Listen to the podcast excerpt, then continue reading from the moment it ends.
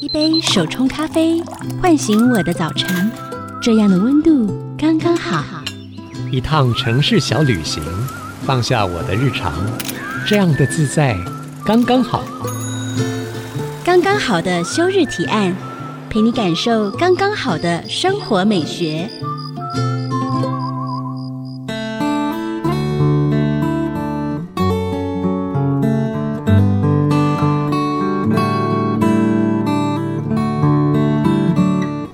在收听的是 IC 之音主科广播，刚刚好的休日提案，我是主持人邱逸轩。这个礼拜我们要带大家去哪里呢？今天带来休日提案的是景观建筑师吴书远老师，欢迎吴书远老师。各位听众，大家好，我是吴书远。我想很多人问过舒远老师，究竟什么是景观？嗯，我帮你回答，我要抢答，就是天空之下、地表之上、有建筑有在听哦，我有做功课，就是景观。所以也就是说，当我们走出水泥丛林的时候，所见、所闻、所听，那就是景观的一部分嘛。是啊。其实像你看了、啊、我们的人造的地景跟自然的地景，自然的地景就是我们的山脉、国家公园，对不对？对。然后人造的地景就是都市公园这些开放空间，是就真的是蓝天之下、地表之上啊。我们就是叫 landscape 啊，landscape 就是所谓的地景嘛，对不对？哦，是地景，当然也包括建筑物啊。嗯，那老师可以再帮我们进一步说明一下，景观建筑师做哪些事情呢？其实像 landscape architects 啊，它在世界上的定义，它其实也是一百年前在美国奥斯汀的景观建筑师把它定义成它的专业，就是一样，也就是叫地表之上、建筑之外啊的空间，就是所谓的都市的虚空间。都被定义为景观设计师应该要做的事情，所以我们其实也做街道设计啊，也做呃开放空间啊、公园绿地的设计啊。当然，在更大尺度就是这些国家公园保护区啊，对不对？好，所以其实我们做的事情都是带给人疗愈。愉悦的一些空间呢，嗯。嗯，就是除了建筑这个容器之外，然后给生活疗愈的感觉，其实就是景观建筑师的工作。是啊，可是我最近也开始做室内的，哎，建室内的景观啊，室内的景观。我我们现在已已经打破了这个建筑的 boundary，嗯，因为我在英国学的是 landscape urbanism，对，所以其实我们这个景观设计师的定义，事实上又跟建筑师糅合在一起，也就是说。以前都是建筑、景观、室内有一个非常非常明显的分野，对。但是 landscape urbanism 叫景观都市主义，他讲的就是其实我们从这个地表上长成的所有的事情都是一件事情，嗯，它并不会因为你的专业而只做某个专业的事情，所以建筑也会因应地景、气候、温度、湿度各方面的环境去创造出它最适合的形态跟材质，嗯，所以这些就会跟景观糅合在一起，所以其实没有分景观或建筑了啦。所以其实延伸到室内。室内也有它的温度、湿度、它的也可以长得出植物来啊。我们科技的进步，也可以在室内创造出人造的自然光。嗯，所以只要有阳光、空气、水，它实际上就活得起来。比如说，我在北美馆地下室二楼有一个森林，实际上就是用人工的科技啊技术去创造出它好像位于三千公尺以上高山那个迷雾森林的状态，有雾气，有人造的这个自然光，有自然的流动。所以，其实我觉得。这个就是我在讲的，landscape urbanism 已经不再受限于建筑之外、地表之上，应该是地表之上的所有东西，甚至地表之下有可能有有植物生成的、有这种空间生成的，其实上都可以被创造、被设计。嗯，这某种程度跟所谓的 lifestyle。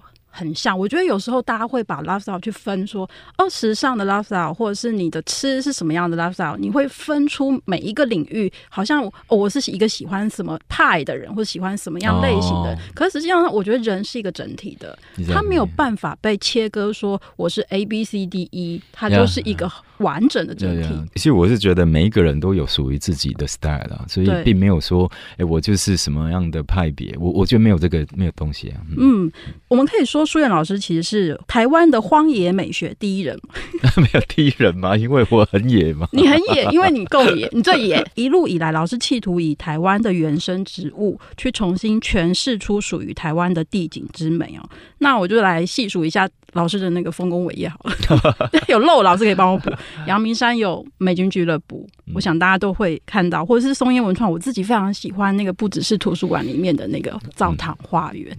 虽然是用台湾的植物，但是我觉得很巴黎感，很欧洲，很欧洲的味道。嗯、然后包括老师的故乡。台南，台南，嗯、台南水交社文化园区，还有呃，我们新竹二零二五年预计在新竹市图书馆总馆。我自己还喜欢一个是横山书法公园，因为青浦那个青浦，因为你只用了一种植物，嗯，我觉得太美了。就是当它整个长起来的时候，那个狼尾草长起来的时候，像狼毫笔，对不对？对，那个诗意跟那种苍茫的美，你这样从北到南，我还有漏了东部吗？老师有。有还有很多啊，比如说我最喜欢的嘉义市立美术馆啊，啊，嘉义市立美术馆，嗯，然后未来的桃园美术馆，然后未来的桃园美术馆都还在继续进行。对，老师的每件作品其实都已经变成大家朝圣的景点了，所以其实可以跟我们聊聊看，就是当您就是呃以景观建筑师这个身份回到台湾的时候，你觉得台湾的景观发展过去没有做到的是什么？然后在未来还有什么更多的可能吗？我有一个比较深刻的体会是这样子的，就是我在二十年前在英国工作的时候啊，嗯，我的 office 里面啊。大概二十几个欧洲人，只有我一个台湾人，是他们这一辈子第一次遇到台湾人嘛？其实他们对我有非常多的好奇，嗯，他们更好奇的是这个远东国家的人，这个岛屿的风格是什么？景观设计的风格是什么？嗯、比如说，我们非常非常容易去讲日本的设计风格是什么嘛？嗯，但是台湾的设计风格是什么呢？我那时候这样一被问啊，我几乎是答不出来，因为。我在台湾二十八岁才出国，我在台湾待了二十八年，但是我完全不理解、不了解台湾所谓的景观设计风格是什么。嗯，所以其实我觉得过去没有做到的是去找出自己国家这个岛屿的设计的形式啦，或者是底蕴。嗯，那未来我觉得应该要做的就是开始从这个土地去思考，我们到底做了什么样子的作品，可以在世界上变成一个论述，变成一个可以发表的事件。不然的话，其实我们过去三十年，我们很多的风格都是模仿的。比如说，我们很喜欢日本的花园，就去模仿禅宗的庭园。对，很喜欢六园。对对对，很喜欢法国的庭园，就会模仿凡尔赛宫。对。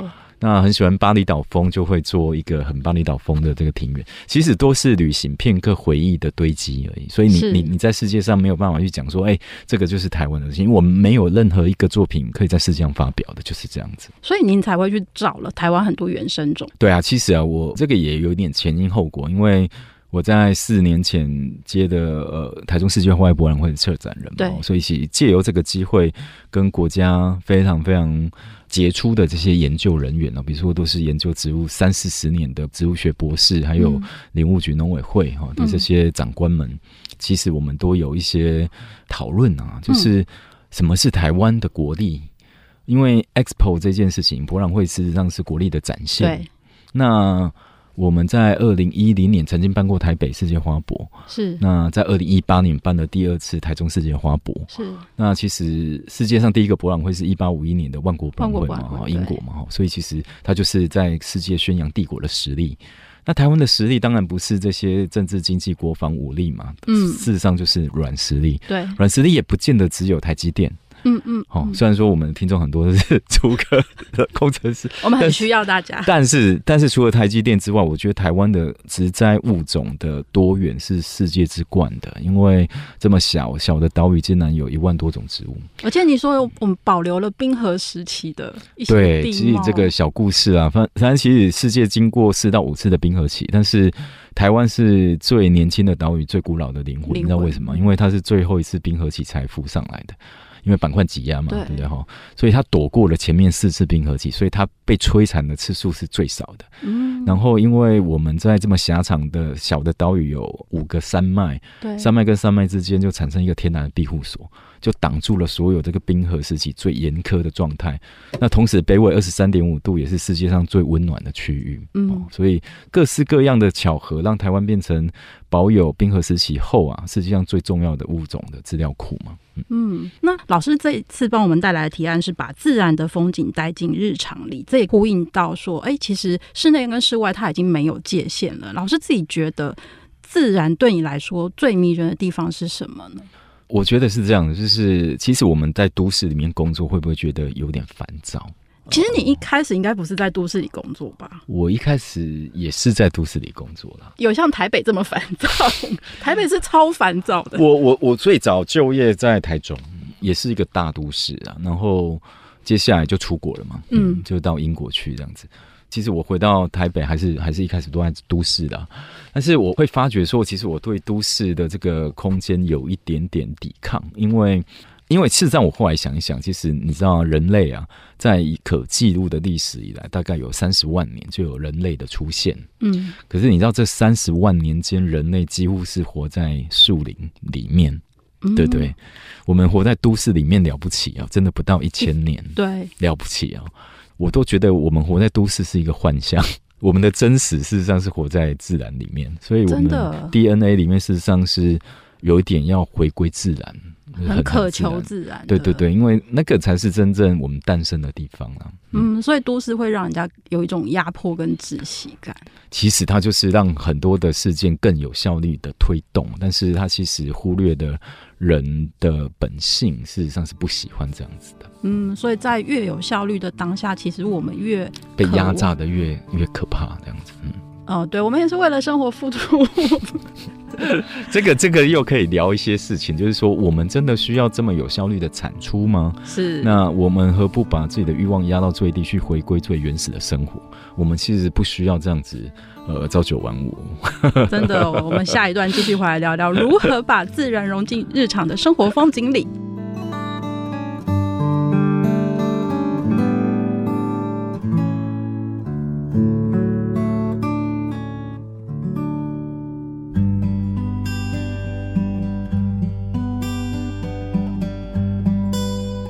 回到刚刚好的休日提案节目现场，我是主持人邱逸轩。今天在节目现场的是景观建筑师吴淑媛老师。我们接着要聊聊如何把自然之美带进日常生活里。老师有没有什么建议？我是觉得有时候我在观察过去的我们的公寓老房子啊，大家记不记得？我们都使劲的把阳台外推，我就搞不懂这一点了。这个阳台啊，事实上是你抵御这个环境啊，比如说强日照啊、风吹日晒雨淋最好的一个 boundary 嘛，哈，就是一个 buffer area。可是我不懂为什么大家一定要把自己推到前线去，去面对这个第一个紫外线啊。所以我我是觉得从现在开始，我们要有一个想法，就是事实上是自然是来保护你的，所以你不止不能够外推阳台，而且我会建议大家把阳台变大，往室内靠，就会变成说，呃，你知道英国人非常喜欢做 extension 啊，就是他们老房子就会做这种一个玻璃盒子，是，然后去感受这个日照啊，去感受自然，然后把自己关在温暖的地方，然后跟自然再多接近一点。台湾这种亚热带国家应该可以去参考人家的想法，就是他们尽可能要把自己暴露在自然，但是是有玻璃盒子的保护。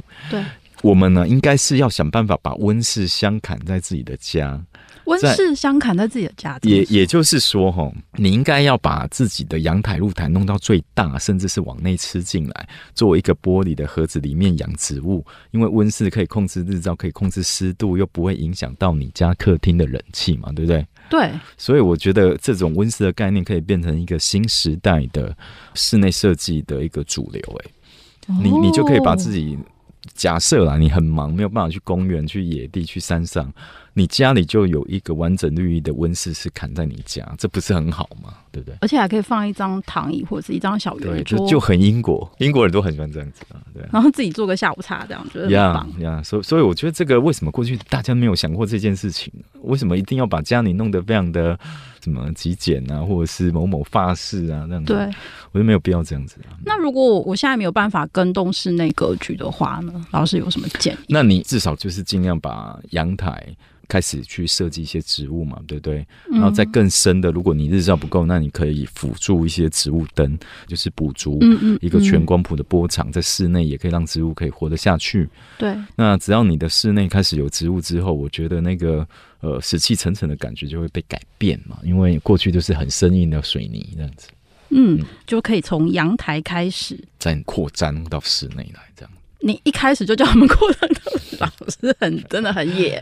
我家就是啊，我家就是啊，你的露台就是森林了吧？我家露台森，我室内也是摆满了植物哎、欸，室内也摆满了植物。对啊，对啊，我我很喜欢研究我摆哪些植物可以在室内活得下去，然后自己开始照顾看看，那以后就可以应用在设计里面这样。所以你家应该有百分之三十、四十都是植物吗？也差不多啦，差不多。它养死蛮多的啦，所以 我还在试验中呢。所以，所以现在的资料库越来越充足。嗯，那当初为什么会想要把自己的家里变成森林？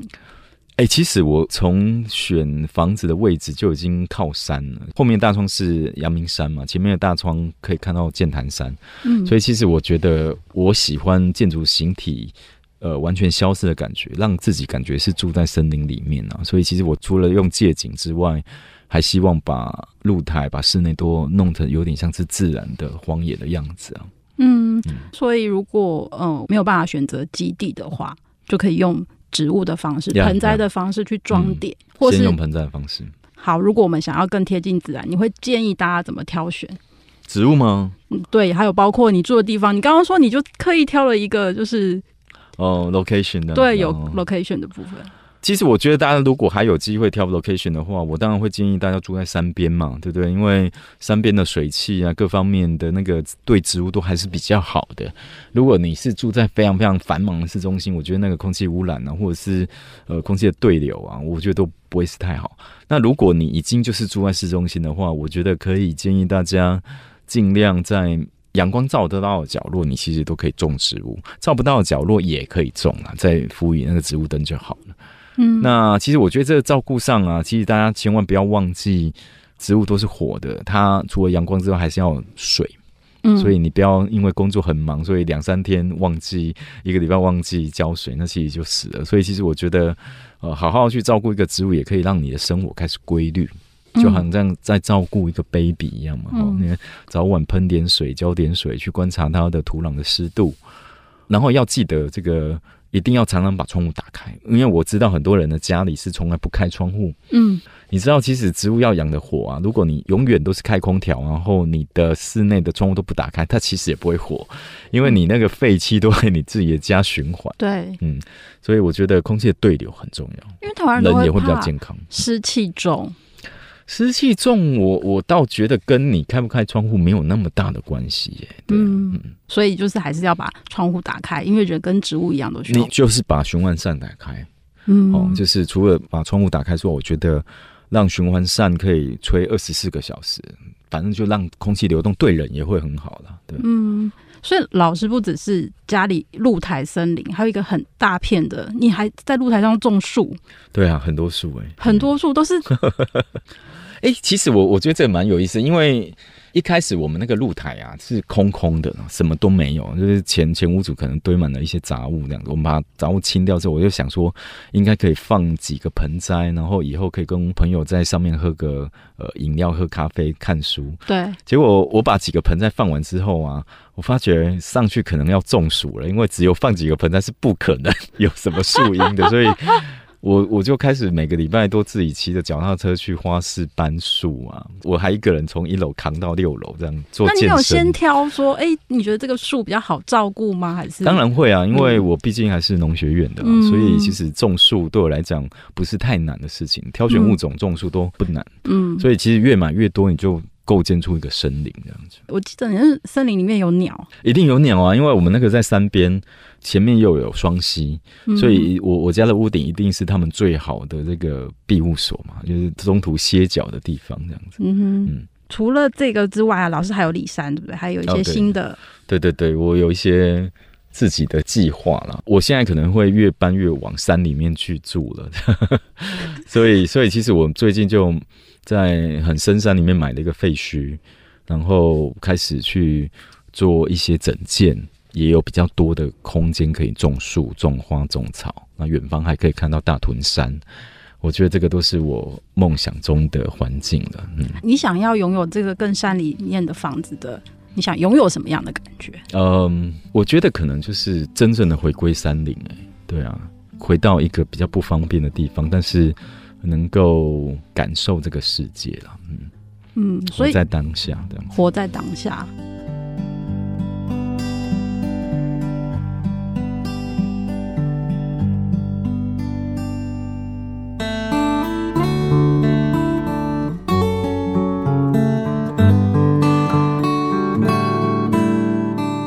回到刚刚好的休日提案节目现场，我是主持人邱逸轩。那刚刚我们跟景观建筑师吴淑燕老师有聊到，就是他的露台。老师，您说你会去花市买那些植物，到底有没有什么比较适合入手的植物，或是你告诉大家一些就是买的诀窍，或是种的诀窍？大家去花市都会买什么？你知道吗？都会买正在开花的植物，对不对？那我我可以跟大家讲，正在开花的植物也大部分都真要死了啦，对不对？所以你知道草本植物啊，一年生的就是这样子，它开完花就大概要死。所以如果你不想要有那么多的挫折感呢、啊，我觉得应该要多买一些不同的植物，不只是开花，没开花的木本的多年生的你都买。这样子的话，你都可以去做很多植物的种植的探索跟实验嘛。人生就是一场实验，嗯，所以我们这个人生的路程总是会得到一些我们想要追求的知识，但是这个知识都经由我们主动的去探索而来。所以其实也不要怕把植物种死。你种死的时候呢，你应该要去研究为什么把它种死呢？是阳光、空气、水，还是哪个部分没有照顾到？你就可以诞生出未来可以养活它的知识，嗯，而不是说你把它养死之后就很很愧疚，以后就不敢再养了。我没有这种事情啊。那关于我家的露台，跟大家的家里都是一模一样的，都是那种四十几年老公寓，一定都是呃漏水啊、防水的不行啊、水管阻塞啊。但是，但是我觉得这些事情都可以去疏通的。比如说漏水，你就是找到漏水点，然后防水就是重做。嗯那水管不通就是做明管啊，之类，我我觉得这个都是很简单处理的。重点就是，我还是把这所有的乔木、灌木、草花、地被植栽全部都种在花盆里。也就是说，我防水做完，然后就有碎石，然后那有排水板加不织布，所以基本上所有的花盆都是放在隔开架空的地板之上。也就是说，我的土壤根本没有去接触到我的排水层，所以未来的维管维修。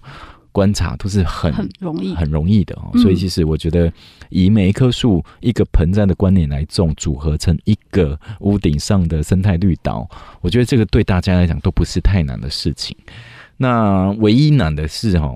可能大家会疏于照顾，然后因为其实你知道吗？亚热带国家在一个夏天一场雨之后，那个草整个就是长得非常非常茂盛。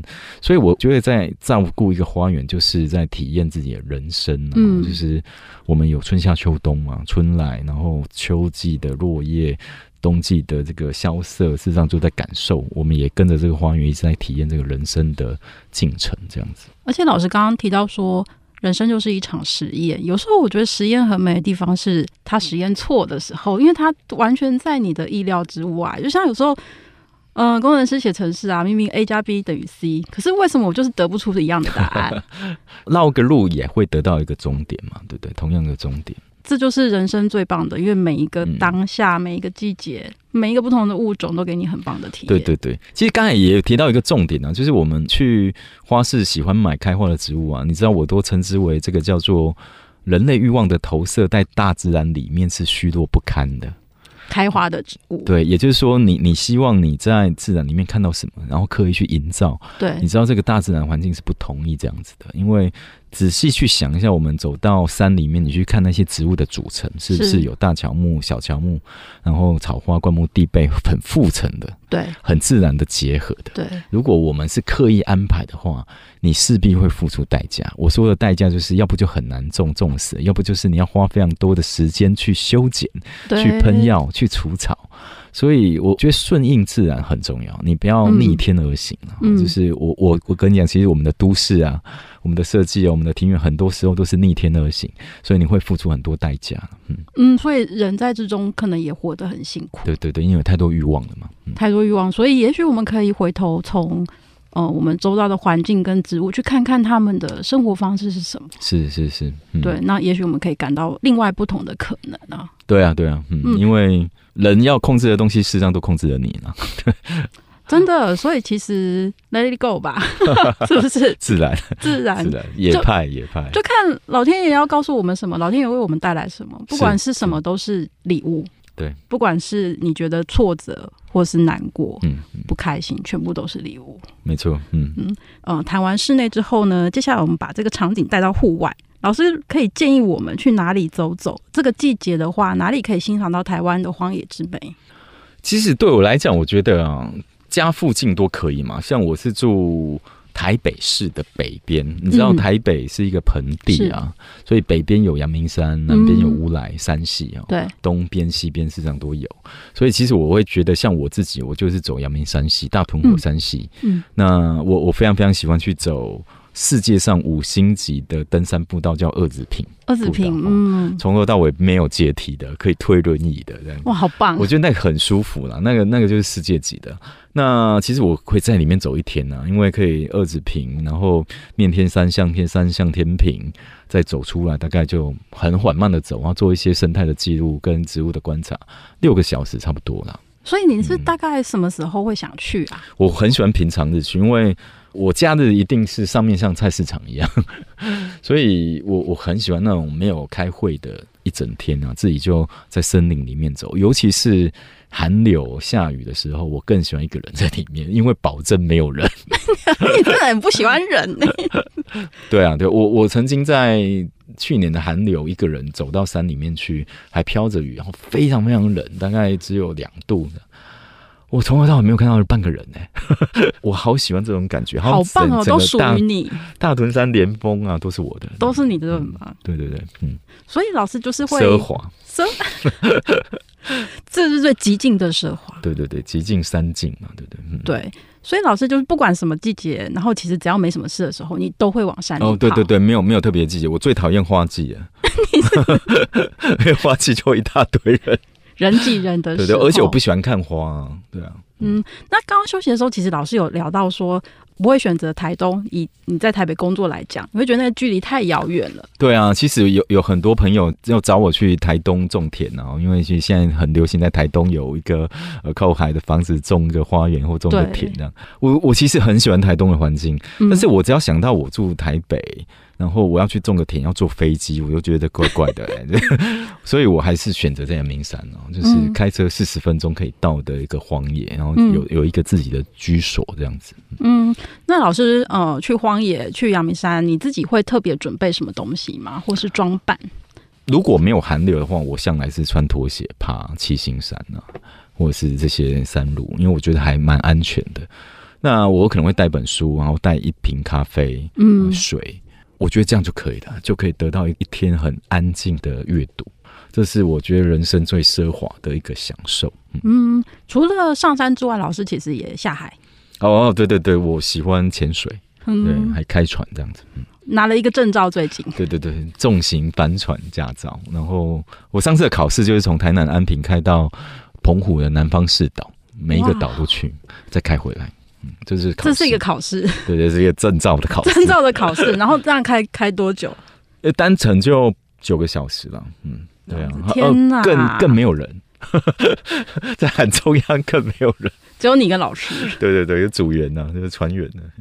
好，我们除了有机会可以在荒野巧遇吴淑媛老师之外呢，你也可以在我们生活慢慢学植物室友日的实体活动上遇到老师哦。七月一号星期六，在新竹的或者书食或者书店，老师跟我们有一场植物生活慢学小聚。老师可以透露一下这场活动上会跟大家聊什么，或是其实你想要告诉大家的是什么？呃，其实我我会觉得哈，呃，台湾人啊都太忙碌了啦，嗯、所以其实你看我在英国住了八年，大家知道英国人的休假都在干嘛吗？都在干嘛？他们都在 hiking。真的吗？因因为你知道伦敦虽然是世界的大都会，可是你知道整个伦敦市有多少荒山吗？自然的野地吗？伦敦市坐捷运、坐地铁就可以到的那个荒野。叫 Hampstead Heath 嘛，就是他们最有钱人住的一一座山，但是一般人都可以去了哈。嗯，所以其实它就是一片荒野，所以他们他们的六日几乎都是在这山里面 hiking 践行或者是野餐，看伦敦市的这个市景这样。所以其实我觉得他们没有在 shopping 的哎，他们其实跟台湾人不一样，而且他们没有 KTV 哈，KTV 是亚洲人才有的。对，所以他们的生活是很自然。所以其实我很希望跟大家分享的是。我们到底要过怎样子的生活？嗯，我们的生活方式，过去的在疫情之后，其实我们过去到底是活在一个怎样子的生活世界里面哦。因为其实我我在前几年常常在，因为开业前几年常常要应酬，嗯，要吃饭应酬干嘛的，我会觉得这样生活好累啊，就是每天晚上都有饭局，都要去应酬，然后都要喝酒什么的。我发觉其实我还是比较。呃，喜欢以前在英国那个很枯燥无味的生活方式，嗯，就是只要有休假，就是沿着河走，哦，走很远，或者是去山里面走，嗯、去感受自然带给我们的疗愈，然后活在自然里。我觉得这个是一个本来就该有的生活方式。我我觉得这个可以去讨论追追寻一下了，嗯，可以聊一下这件事。好啊，我们期待书原老师在植物是有日新主场的分享。我们休息一下，等等回来。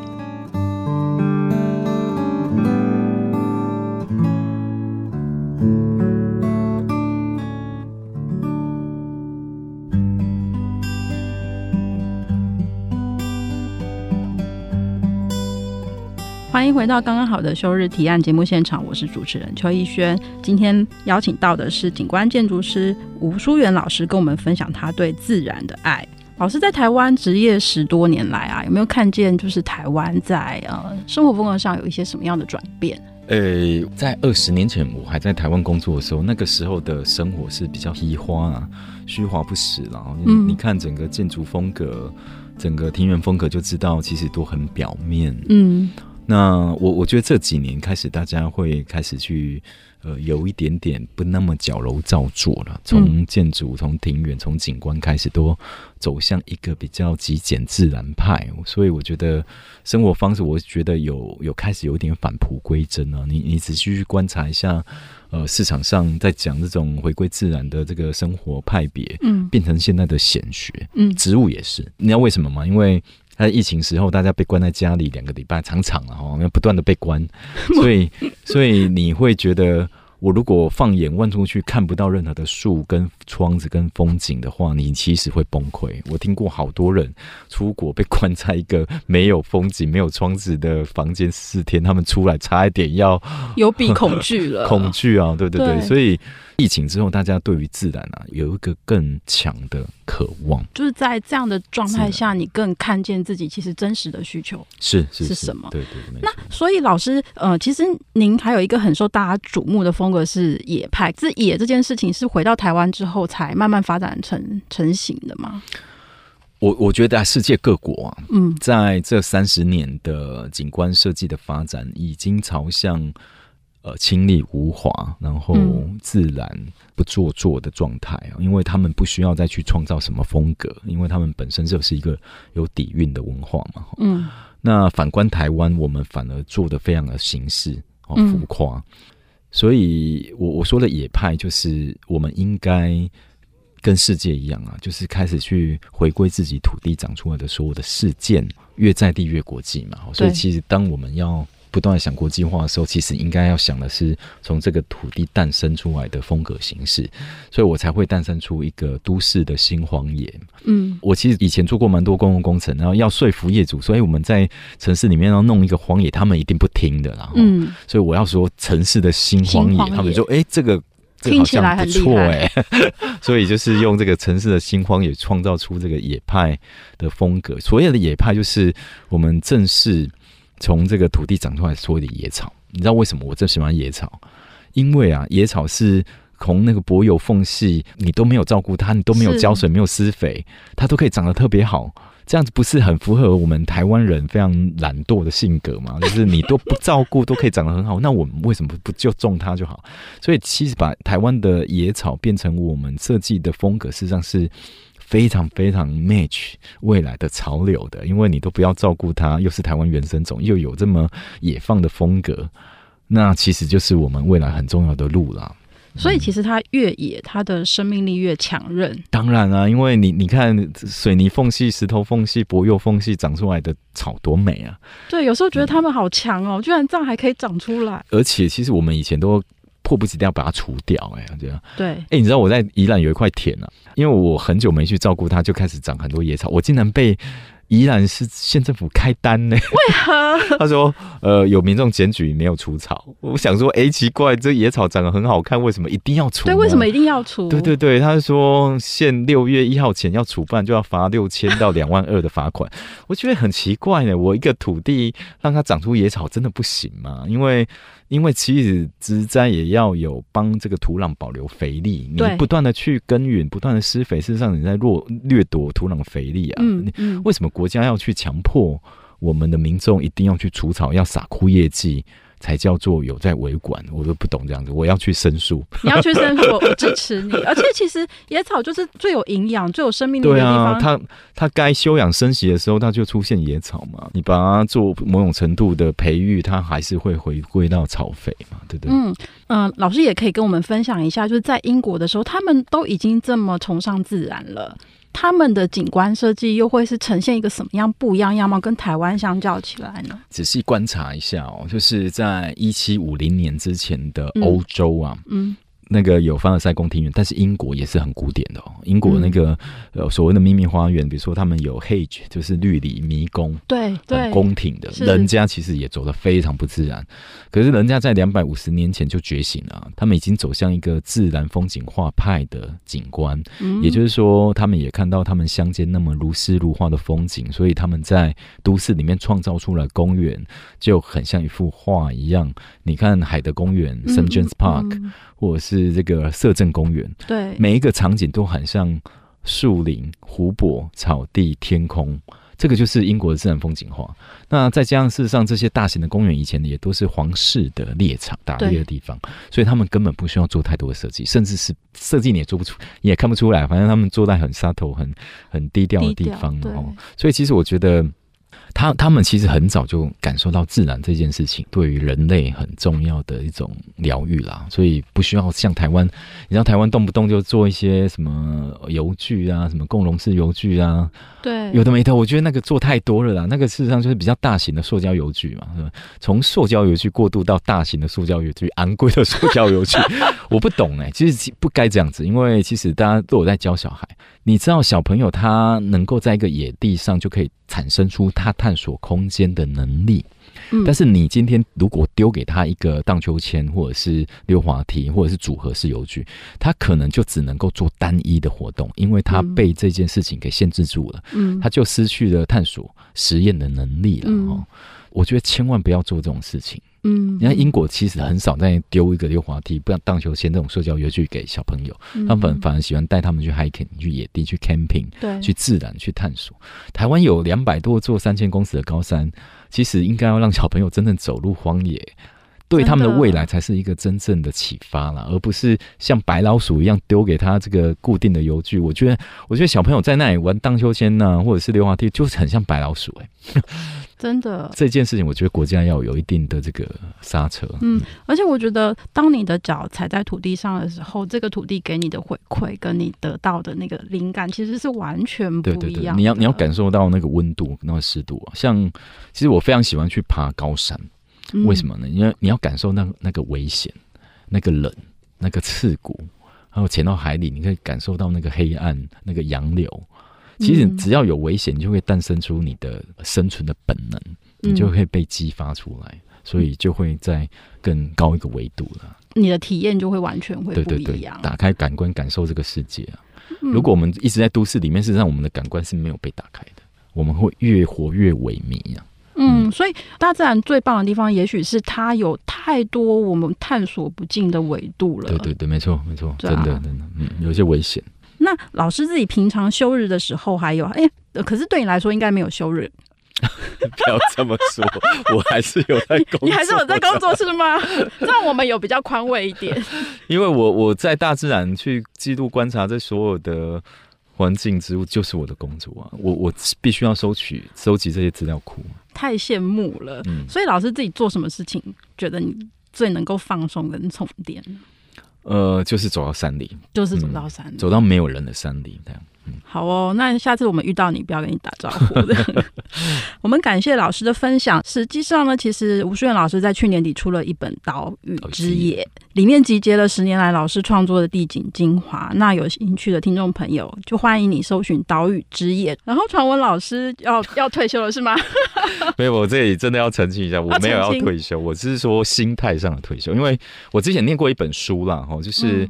如果你用退休的心态做事情，事实上你的视野会更宽广，就像爬山一样。我我们在往上爬的时候，事实上那个目标很明显。其实你没有在观察你的风景，你一心就只想要登顶，对不对？对。你的视野会很狭隘。对。可是当我们看到风景的时刻是什么时候？下山的时候。嗯。你会看到很宽广的世界，很宽广云海，跟你沿途走来的。所有的美丽，所以我觉得哦，用退休的心态做事，代表说你已经对于这些名跟利吸引不了你的兴趣，你想做的只是你想要做的那件事情。比如说，对我来讲是植物设计、景观设计，我可以更关专注的做这件事，那忽略了那些名跟利的诱惑。实际上是我打剑道的一些体悟啦，因为我以前的剑道老师跟我讲说，其实我们。打出这一把剑呢、啊？如果你心中还在想胜负、生死敌我的话，你可能都会把这把剑打歪。嗯、如果你心中只想好好的出这一个剑的话，你才有机会把它打正。嗯，所以其实如果你是为了名利做事啊，事实上都会歪。嗯，然后就会很很多旁门左道的事情。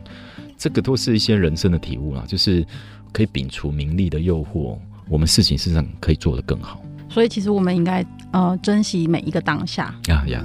珍惜我们活在当下，活在当下。那我们就要把握七月一号的新主场的植物室游日，才能看到吴淑远老师哦。感谢吴淑远老师今天的分享，希望之后还可以邀请你来我们的节目上玩。今天吴淑远老师跟我们分享了他的荒野美学。透过设计的手法，老师让台湾原生的植物之美用感动人心的方式呈现。我想，当一座城市开始流行它的景观设计的时候啊，我们只是还给大自然它应有的存在，也让生活在其中的人们回忆起那个最朴实无华、最纯粹的自己原本是什么样子。同时，生活也可以如此的美好。明后天，我们就出门走走，拜访生活周遭的环境吧。下周五晚上七点钟，请您持续锁定 FM 九七点五 IC 之音，刚刚好的休日提案，到各大 parkas 平台搜寻“刚刚好的休日提案”也能听得到。也欢迎您追踪生活慢慢学的 IG，就可以看到今天的节目精彩花絮以及更多的生活提案。祝您有个愉快的周末！刚刚好的休日提案，我们下周见喽，拜拜。